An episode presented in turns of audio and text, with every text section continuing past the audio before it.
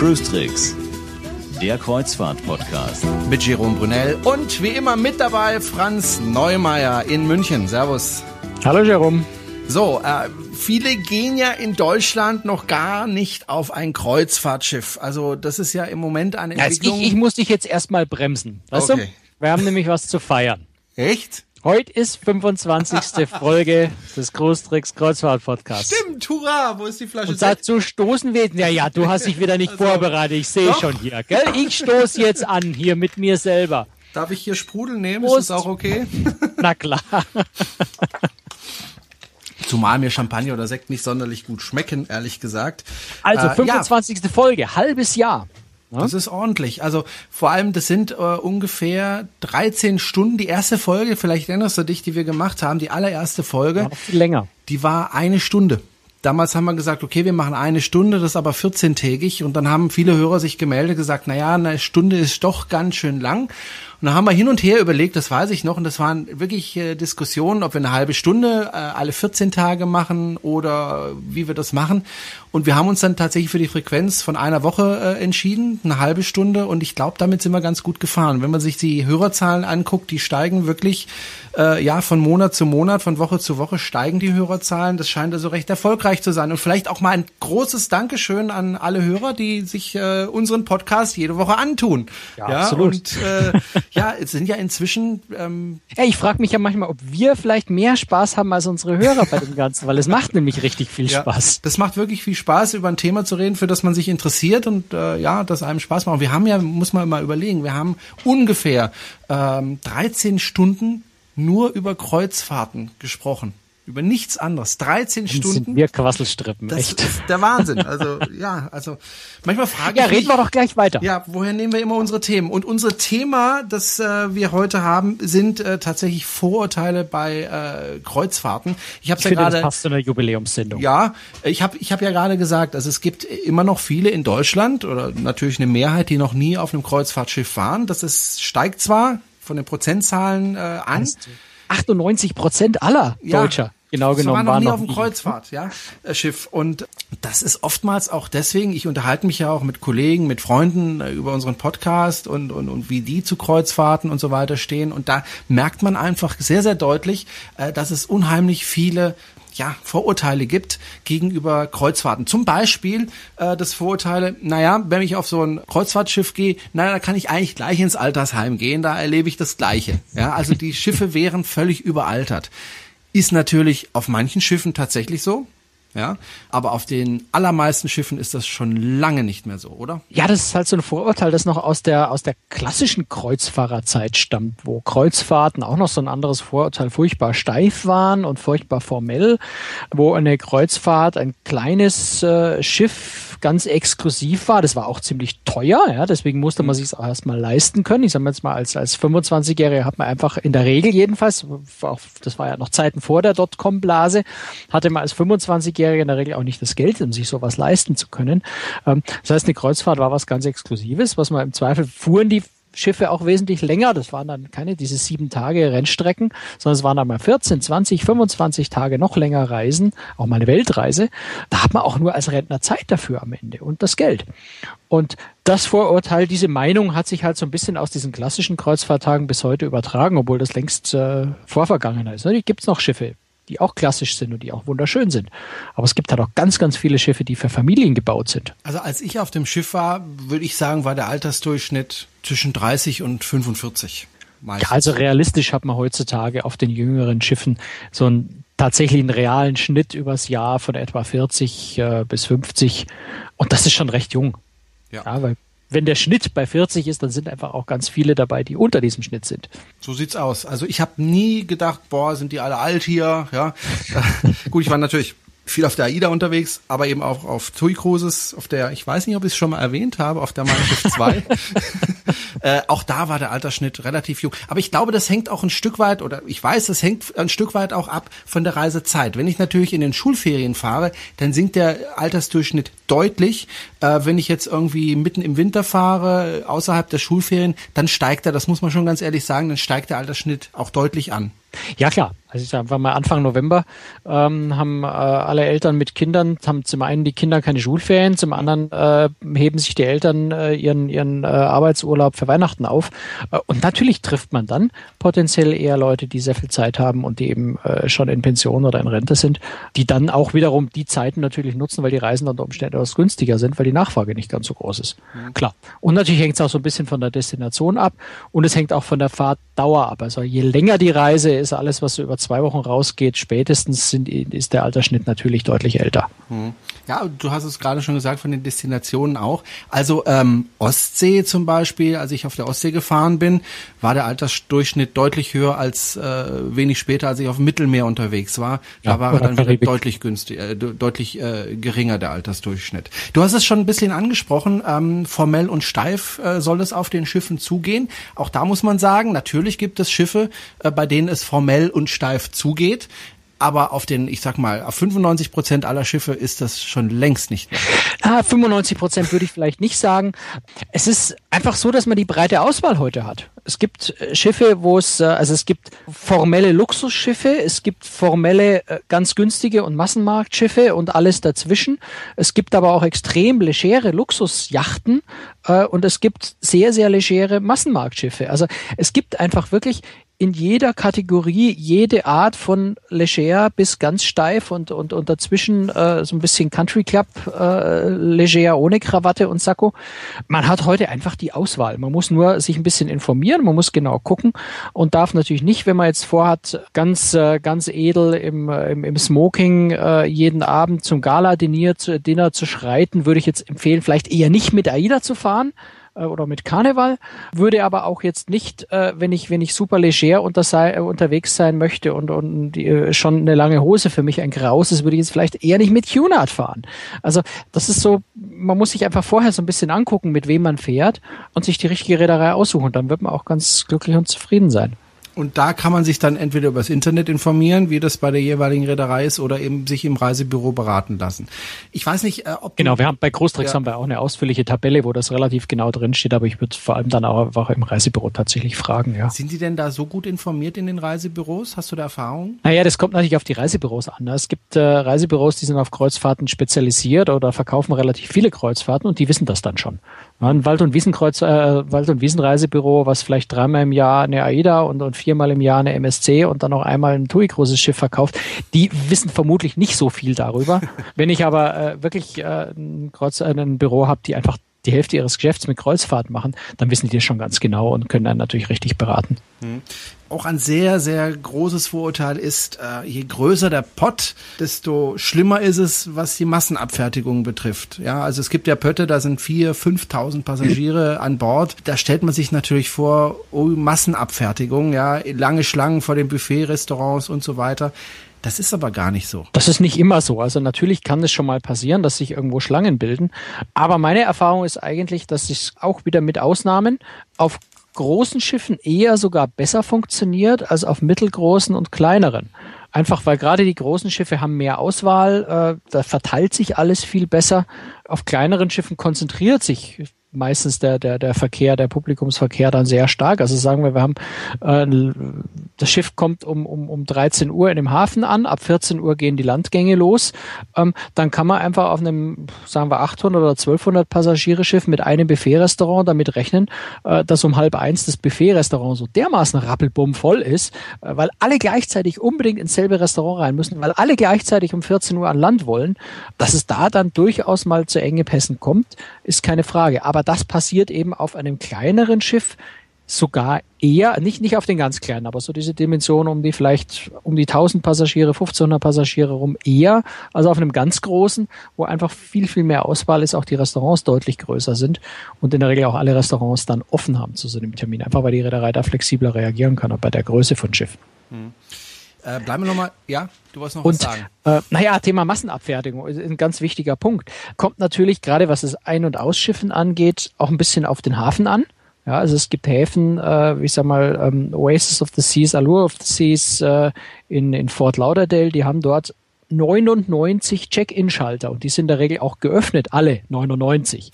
Dort schaffe ich es wirklich, äh, mit, mit 6000 Passagieren, jeden einzelnen Passagier, wann auch immer er ankommt, innerhalb von einer Viertelstunde aufs Schiff zu bringen, gehe ich mit, das, mit, mit Namen vielleicht nicht so um mich werfen, aber so der eine oder andere italienische Hafen kann es einfach schon mal sein, dass ich zwei, drei Stunden warten muss und eine Nummer ziehen darf oder, oder bekomme, die mir dann ungefähr äh, eine Zeit von in drei Stunden sagt, wo ich wiederkommen soll, damit ich aufs Schiff gehen kann. Also so ein bisschen Hafenlogistikfrage natürlich, auch ein bisschen Organisationsfrage zum Teil der Reedereien. Und es hängt tatsächlich so ein bisschen von Schiff zu Schiff ab. Es ist, man kann es einfach nicht pauschalieren. Großes Schiff, immer Massenabfertigung, kleines Schiff, immer toll. Es kann auch andersrum sein. Bleiben wir nochmal bei den großen Schiffen. Da ist, lautet ein Vorwurf und ich finde den nicht ganz unberechtigt, äh, weil ich auch oft das Gefühl habe, dass die Reedereien das sogar so wollen. Wenn ich jetzt auf einem großen Schiff bin, dann merke ich eigentlich gar nicht mehr, dass ich auf dem Meer bin. Naja, da sind wir beim genau demselben Thema wie gerade eben auch wieder. Es kommt echt drauf an. Hm. Es gibt Schiffe, die sind tatsächlich natürlich absichtlich so gebaut, dass sich alles sehr, sehr stark nach innen orientiert. Auf die Shops, auf die Bars, auf die Zuzahlrestaurants, auf das, aufs Casino. Also wirklich optimiert darauf, dass die Passagiere möglichst viel Zeit an Bord innen drin verbringen, irgendwo, wo sie zusätzlich Geld ausgeben können. Beispiel wäre vielleicht Oasis of the Seas? Nee, ganz im Gegenteil. Also okay. Also würde ich gerade nicht so sehen. Also die Oasis ist so ein, ist, ist eine Nummer für sich, ist eine ganz andere Kategorie. Mhm. Also die Norwegian Epic ist zum Beispiel so ein Schiff, die relativ stark nach innen orientiert ist. Um jetzt aber bei derselben Reederei zu bleiben, um da auch nicht unfair zu sein, es gibt ja auch Leute, die mögen das. Ja? Also man darf das auch, glaube ich, nicht so verteufeln. Man muss sich mhm. einfach das richtige Schiff aussuchen. Und es gibt Leute, die genießen das einfach diese Art. Bleiben wir bei Norwegian Cruise Line. Äh, Epic sehr nach innen orientiert. Norwegian Breakaway, das neueste Schiff, oder jetzt auch die Getaway, die im, im Januar kommt, ist ich möchte nicht sagen das Gegenteil, aber doch sehr, sehr stark nach außen orientiert. Da hat Norwegian, und die ist ja ähnlich groß, also um die 4000 Passagiere, hat ein, ein sogar ein zusätzliches Promenadendeck äh, erfunden, weiter oben, wo dann plötzlich Außenbereiche von Restaurants seitlich vom Schiff auf Steuerbord, äh, Steuerbord und Backbord sind. Also das Schiff hat sich dann wieder nach außen geöffnet und, macht bewusst, integriert bewusst das Meer, äh, Wind und Wellen wieder ins Schiffserlebnis. Also auch das ist keine so Sache, die abhängt von der Größe des Schiffs, sondern wirklich von der Bauart, von der Machart. Und es gibt auch kleine alte Schiffe, die ziemlich stark nach innen orientiert sind, wo ich wirklich direkt an Deck rausgehen muss, um von See, von der See, vom Meer was mitzubekommen und wo ich, sobald ich im Schiff bin, durch kleine Fenster und verbaute Räume äh, vom Meer ganz wenig sehe. Und klar, auf dem kleinen Schiff spüre ich das Meer meistens ein bisschen mehr, wenn Seegang ist, weil kleine Schiffe ein bisschen schneller schaukeln wie die ganz großen. Aber es ist wirklich mehr eine Bauartfrage äh, als eine Größenfrage, ob ich, ob ich das Meererlebnis, das Seeerlebnis habe oder nicht. Und weil du vorhin die Oasis angesprochen hast, klar, die haben den Central Park, Eben, Parkanlage im Schiff. Da ist das Meer weit und breit. Nicht nur kein Mensch zwingt mich ja dorthin zu gehen. Das Schiff hat so viele Möglichkeiten. Ich habe zum Beispiel das Aquatheater. Das ist hat sonst kein Schiff. Das ist nach hinten offenes Theater. Das heißt, ich sitze auf den Theaterrängen und habe den Blick direkt aufs, aufs Meer nach hinten raus. Auch von den Pooldecks oben habe ich einen wunderbaren Blick aufs Meer. Das heißt, ich kann mich einfach entscheiden, was ich da will. Und ich kann mal in den Central Park gehen, ja, da sehe ich weit und breit kein Meer. Und wenn ich im, im, in der Karibik bei ruhigem Wasser bin, kann man auf der Oasis tatsächlich mal vergessen, vergessen, dass man überhaupt auf dem Meer ist. Aber ich muss da ja nicht hin, wenn es mir da nicht gefällt. Mhm. Ja, da fahre ich vielleicht auch nicht mit der Oasis, weil äh, ja, warum soll ich da mit dem Schiff fahren, wenn es mir da nicht gefällt? Aber ja. ich, wenn ich das Meer zwischendrin mal haben will, dann kann ich das dort auch kriegen. Du hast es schon ein bisschen angesprochen. Kleine Schiffe schaukeln mehr als die großen. Das ist logisch, das ist Physik. Jetzt könnte man natürlich sagen, je größer das Schiff, desto weniger wird man seekrank. Auch ein Vorurteil aber ich glaube, das ist schon durchaus berechtigt. So ein bisschen, ja, es ist so ein bisschen ein Vorurteil. Ab einer gewissen Seestär, äh, ab einem gewissen Seegang ist es ziemlich egal, ob ich auf einem großen oder einem kleinen Schiff bin. Da schaukelt auch ein großes Schiff. Vielleicht bleibt man mal die, die äh, Oasis ein bisschen aus, weil die immer so ein bisschen eine Kategorie nochmal für sich ist, auch weil sie viel, viel breiter ist als andere Schiffe. Aber auch die Oasis hat natürlich Bewegung bei starkem Seegang. Die fährt in dem Fahrgebiet, wo sowas normalerweise nicht vorkommt. Nächstes Jahr kommt sie nach Europa über den Atlantik und auch im Mittelmeer kann es schon mal ein bisschen kräftiger schaukeln. Klar, kleine Schiffe schaukeln relativ schnell, schon relativ früh, aber es ist eben nicht so, und das ist das, warum ich meine, es ist ein Vorurteil. Es ist nicht so, dass ein Schiff mit 4000 Passagieren generell keine Bewegung mehr hat. Doch, auch die Schiffe schaukeln, wenn der Seegang mal ein paar Meter hoch ist, schaukeln die ganz genauso. Ein Vorurteil, wenn man das so nennen kann, ist ja, wenn ich alleine auf ein Schiff gehe, also als Single, ja, dann gehe ich zu zweit wieder runter. ist das so? Ja, das kann passieren, aber äh, meine Erfahrung ist, dass es, also ich habe es nicht selber ausprobiert, ne, aber was ich so beobachtenderweise gesehen habe, habe ich eher frustrierte Singles auch wieder auf dem Bus nach Hause gesehen, äh, die eben den Partner fürs Leben nicht gefunden haben. Ähm, es ist so ein bisschen schwierig. Es gibt natürlich spezielle Single-Reisen. Es gibt auch Schiffe, die äh, Norwegian Epic haben wir gerade schon angesprochen, die hat ja gleich mal 128 äh, Single-Kabinen, auch mit einem eigenen äh, Bereich nur für Singles. Da ist es was anderes, da habe ich natürlich eine viel größere Chance. Aber ansonsten sind halt auch die Tarifstrukturen der Reedereien in der Regel so, dass wenig Singles verreisen, ähm, einfach weil ich einen teuren Einzelkabinenzuschlag bezahlen muss. Das heißt, die meisten Leute, die auf Schiffe gehen, sind paarweise unterwegs.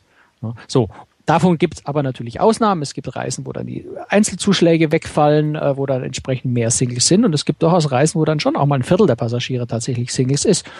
Da gibt es eine gewisse Möglichkeit. Aber auch hier wieder ins Reisebüro gehen, vorher informieren, ähm, wirklich genau hinschauen, damit ich dann auf der richtigen Reise bin, weil wenn ich auf einer Weihnachtsfamilienkreuzfahrt unterwegs bin, dann brauche ich wirklich nicht meinen, dass ich dann äh, irgendwo einen Mistelzweig und drunter stehend einen Alleinzel, äh, alleinstehenden Single äh, finde, der da genau auf mich wartet. Wahrscheinlich eher nicht.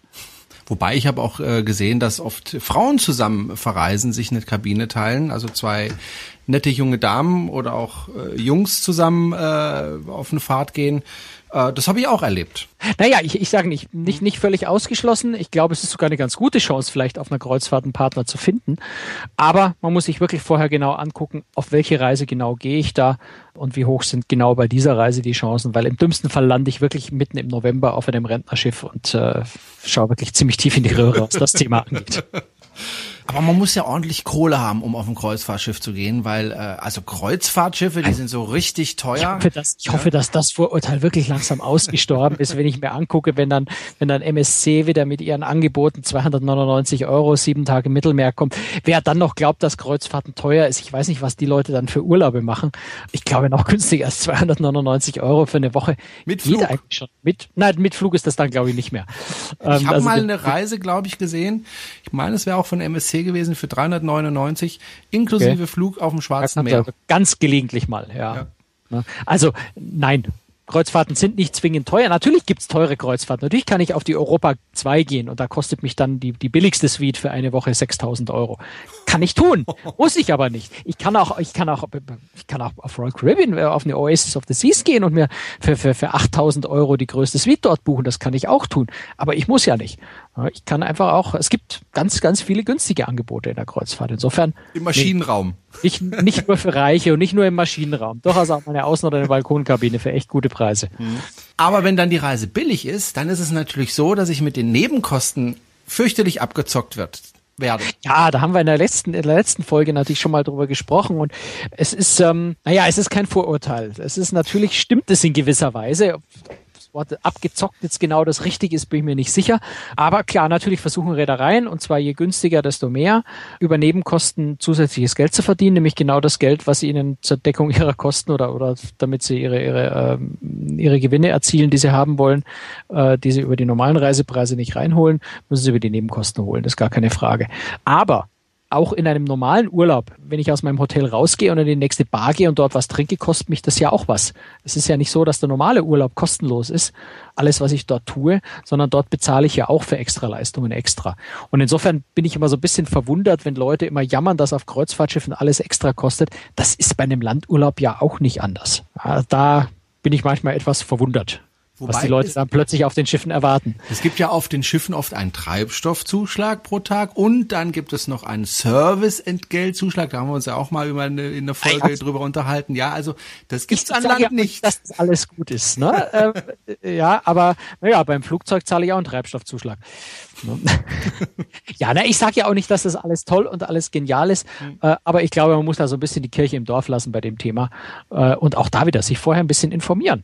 Ja, wenn ich kein Zwangstrinkgeld zahlen will, dann fahre ich halt nicht mit der Reederei, die sowas verlangt. Und was natürlich absolut klar ist, wenn ich auf ein Kreuzfahrtschiff gehe, dann gehe ich. Entschuldigung. Was treibt dich denn Mit jetzt? den Füßen voraus vom Schiff, weil mich der Norovirus dahin gerafft hat. bist du so alt und gebrechlich? Also es ist ein ernstes Thema, wir machen da böse Witze drüber. Ähm, bist du so alt und gebrechlich, dass dich der Norovirus gleich dahin rafft? Nein, eigentlich Nein, nicht. also natürlich, also ein bisschen ernst bei dem Thema.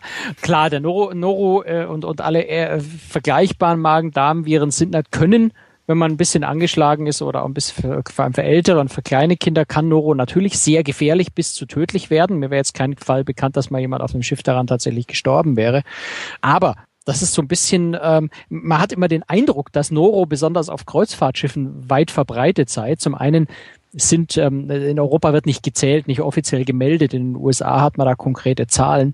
Es sind also 10 bis 12, manchmal 15 Kreuzfahrten pro Jahr in den, in, also im Einflussbereich der USA und amerikanische Reedereien, wo tatsächlich mal Noro an Bord ausbricht. Da sind dann auch meistens unter zehn Prozent der Passagiere betroffen. Man tut dann auch immer so, als wäre es ein, ein von der Pest besetztes Schiff, wo jeder nur noch ähm, ja über der Toilette hängt. Es sind dann auch nur ein eigentlich relativ kleiner Teil der Passagiere tatsächlich infiziert, selbst wenn es ausbricht. Aber Kreuzfahrtschiffe machen komischerweise immer die großen Schlagzeilen, wenn Noro ausbricht. Ich habe Gerade vor ein paar Tagen habe ich erst gelesen, dass in, in auf irgendeiner Nordseeinsel, glaube ich, ein 300 äh, Gäste Hotel komplett geschlossen wurde, weil eben auch dort mal Noro ausbricht. Mhm. Noro ist was, ist glaube ich nach der Erkältung die zweithäufigste Krankheit, die vorkommt, ständig. Und das sind Krankenhäuser, Altersheime, Kindergärten, Schulen, Hotels. Äh, es ist wirklich alles betroffen. Also warum nicht auch Kreuzfahrtschiffe? Natürlich die auch. Nur da fällt es komischerweise immer besonders auf. Äh, Wenn es in der Schule, in einem Hotel, in einem Krankenhaus passiert, hört man davon relativ selten was. Deswegen hat man so ein bisschen den Eindruck, auf Kreuzfahrtschiffen passiert das besonders häufig. Ist aber nicht so ganz im Gegenteil. Dort herrscht eigentlich extrem, extrem penible Hygiene. Und deswegen braucht man sich dafür eigentlich nicht allzu sehr sorgen. Mhm. Außer man ist wirklich krankheitsmäßig schon vorbelastet aber da muss man sich von allen Orten fernhalten, wo man sich mit sowas anstecken kann. Und man kann auch selber vorbeugen, indem man eben diese Geräte nutzt, die einem ein bisschen Wasser auf die Hand spritzen. Ähm, ja, ja, die sind mehr so ein bisschen Alibi. Das, was man einfach nicht tun, also was man tun sollte, ist sich regelmäßig und lange mit Seife die Hände waschen. Genau. Und was man vermeiden sollte, ist äh, irgendwelche, äh, möglichst irgendwas anzufassen unterwegs. Also man muss ja unbedingt nicht, nicht das Geländer, also wenn gerade Seegang ist, brauche ich das Geländer, aber ansonsten muss ich ja die Hand nicht am Geländer entlang schleifen und alle Viren einsammeln. Ähm, und ich glaube, gerade wenn man, wenn tatsächlich man mal auf einem Schiff landet, wo Virus ausgebrochen ist, kann man tatsächlich gezielt vermeiden, mit den Händen irgendwo ins Gesicht zu gehen. Nase bohren, Finger in den Mund äh, oder in die Ohren oder wo immer man sonst die Finger hinstecken kann.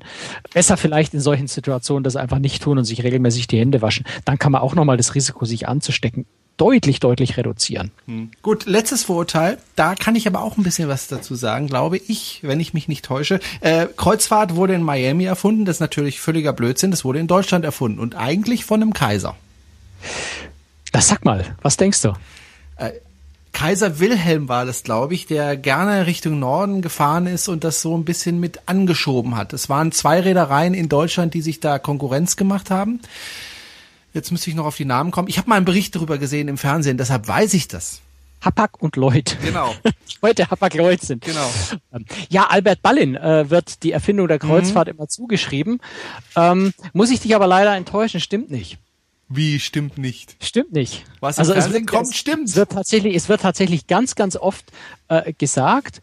Ähm, aber es ist wohl wirklich so, äh, dass schon 1882, ähm, und ich lese das jetzt hier nach, weil auswendig weiß ich das auch nicht, mhm. äh, 1882 äh, der äh, zu einem, zu einem äh, Kreuzfahrtschiff oder Dampfer umgebaute Zeil, die Ceylon, äh, doch für, für Kreuzfahrten umgebaute Dampfer Ceylon äh, tatsächlich äh, Norwegen und Mittelmeerkreuzfahrten gemacht hat, und zwar für einen britischen Eigner.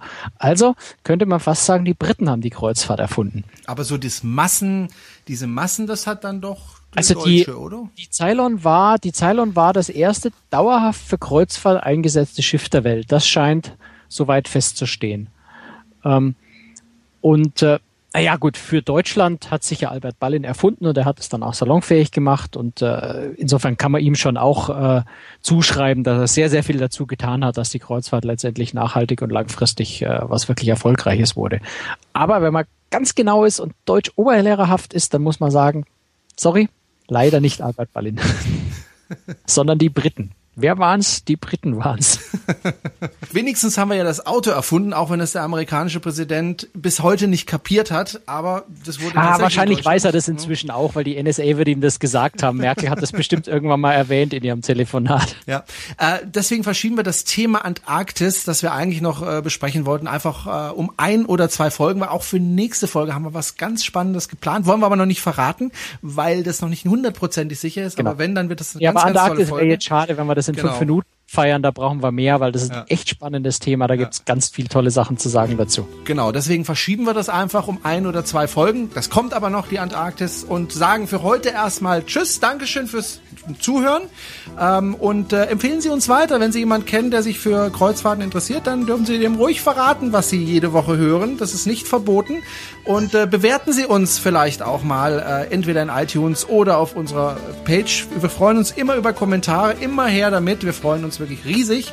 Und äh, ja, dann sage ich bis zur nächsten Woche, Franz, ne? Genau, ja, und, und auch, äh, um das zu ergänzen, auch Fragen sind durchaus willkommen. Also wenn ihr, wenn, wenn Sie äh, was wissen wollen, was wir vielleicht beantworten können zum Thema Kreuzfahrt, nehmen wir gerne auch in die nächste Folge auf. Genau. Ja. Also, tschüss Franz Neumeier nach München. Tschüss Jerome. Alles Gute.